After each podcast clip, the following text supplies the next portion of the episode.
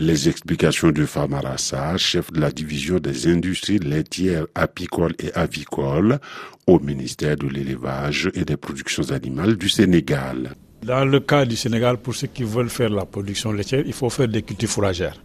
D'habitude, aussi, je prends par exemple le cas du Sénégal, les éleveurs cultivent du maïs en hivernage ou du sorgho et ils récoltent pour faire de l'ensilage. Donc euh, l'ensilage qui est en fait un aliment qui est moins coûteux, qui est très bon en qualité et qui est moins coûteux que l'aliment bétail. L'ensilage est une méthode de conservation du fourrage parfois humide, passant par la fermentation lactique anaérobie. Au Sahel et en savane, l'année se compose d'une courte saison pluvieuse et d'une interminable saison sèche. Si on prend par exemple l'ensilage de maïs, tu cultives le maïs jusqu'à un stade qu'on appelle le stade laiteux, où c'est pas encore mûr.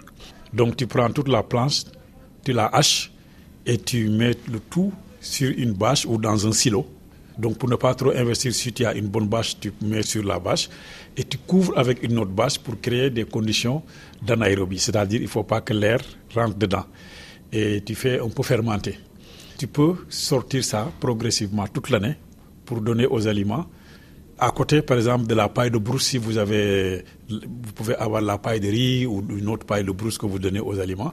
Donc, vous, vous donnez l'ensilage, ce qui fait que vous diminuez considérablement la part de concentré que vous donnez aux, aux, animaux. Cette réserve de fourrage, c'est le gros tas que vous voyez dans les fermes et qui est enveloppé généralement d'une bâche bleue. Voilà, ça en fait c'est ce qu'ils appellent, ici là comme vous avez vu, c'est ce qu'on appelle le boudin.